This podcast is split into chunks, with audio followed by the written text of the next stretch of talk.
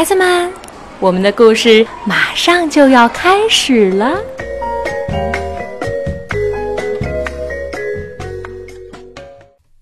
小朋友们好，我是邓格阿姨，我在沈阳为你讲故事。今天我为你带来的是一个真实的传记故事——旺加里马塔伊的故事，在肯尼亚种树。它是由克莱尔·尼维亚创作，赵静翻译，二十一世纪出版社出版的。旺加里马塔伊告诉我们。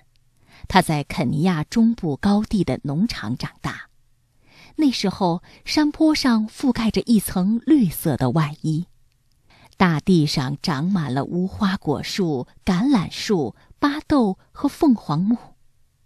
清澈的小溪里，鱼儿游来游去。那时候无花果树是神圣的，往家里知道不要去打扰它。哪怕是树上落下的树枝，也不能带回家当柴火。他帮妈妈在家附近的小溪里汲水，水里的青蛙卵闪闪发光。旺家里想把青蛙卵捞起来穿成项链但它们却从他手里滑入清澈的水中。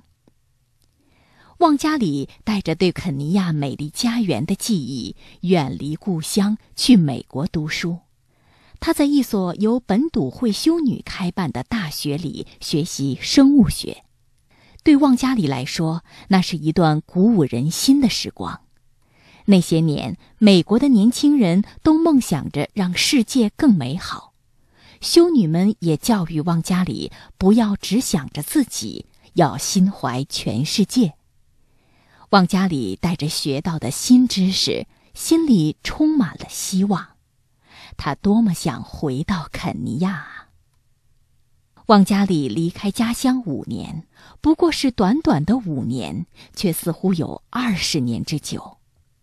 肯尼亚的山川景色发生了天翻地覆的变化。他发现无花果树被砍倒了，小溪干涸了，青蛙、蝌蚪，甚至银色的青蛙卵也踪迹全无。那些曾经让每个家庭自给自足、赖以为生的小农场，都变成了大型出口茶叶种植园。现在，几乎所有农场都种上了经济作物。往家里发现，人们不再种粮食和蔬菜，而是去商店购买。可商店里的食物很贵，他们负担不起，而且也没有自己种的那么好。所以，儿童甚至大人的身体都变得很虚弱，经常生病。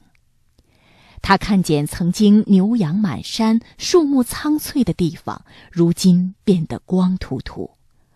为了修建通往农场的道路，许多树木被砍掉了。妇女和儿童要走很远的路去拾柴火。有时甚至要步行好几个小时，才能找到一棵树或是一片矮树丛，捡一点柴火，用来烧水、做饭、给房屋供暖。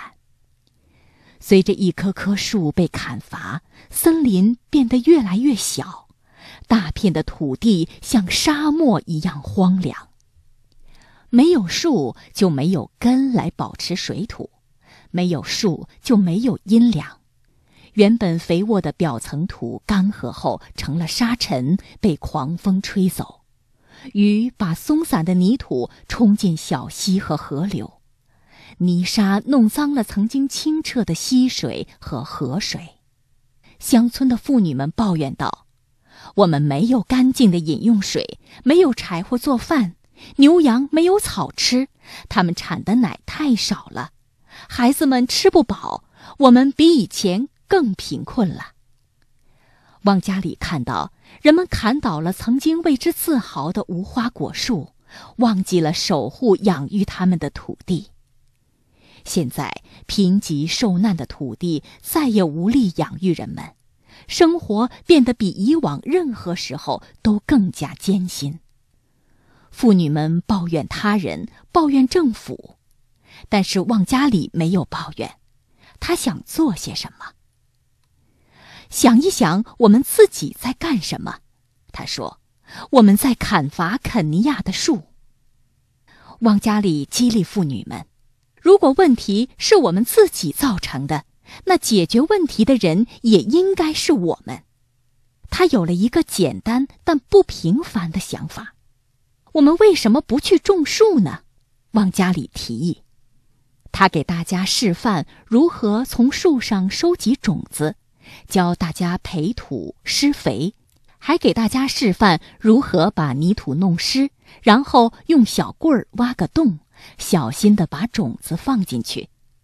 更重要的是，他教大家像照顾小宝宝一样照顾正在长大的幼苗，每天浇两次水，确保它们茁壮成长。种树并不容易，水源总是很难引过来，妇女们不得不动手挖一个深坑，然后爬进去汲水，把水一桶一桶的举上来，给树浇完水后再返回大坑汲水。旺家里的新苗圃失败了，几乎所有的幼苗都夭折了，但旺家里不是一个轻言放弃的人。他用行动告诉大家如何坚持下去。很多妇女在家务农带孩子，她们不会读写，没有人认真对待她们。但是种树并不需要上学才能学会，也不用等政府来帮忙，他们可以改变自己的生活。种树非常艰苦，但妇女们却为此感到自豪。慢慢的，他们看到荒芜的土地上重新长满了树木，劳动结出了丰硕的果实。现在，当他们砍倒一棵树，就会补种两棵。大家吃上了自己种的瓜果、蔬菜和粮食，比以前健康了。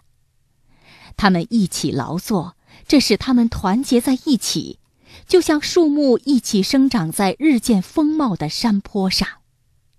男人们看到母亲、妻子和女儿的劳动成果，非常钦佩，甚至也加入到他们的行列中。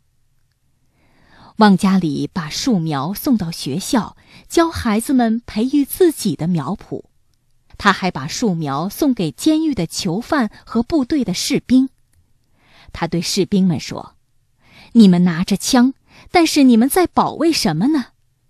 因为水土流失，国家在逐渐消亡，你们应该一手拿枪，一手拿树苗，那样才能成为真正的战士。旺加里对人们说：“当地表裸露，那是大地在哭泣，在寻求帮助。他需要穿上衣服，它需要色彩，需要绿色，那是大地本来的样子。”从一九七七年开始，由旺加里倡导的绿带运动，给很多肯尼亚人带来了希望和信心。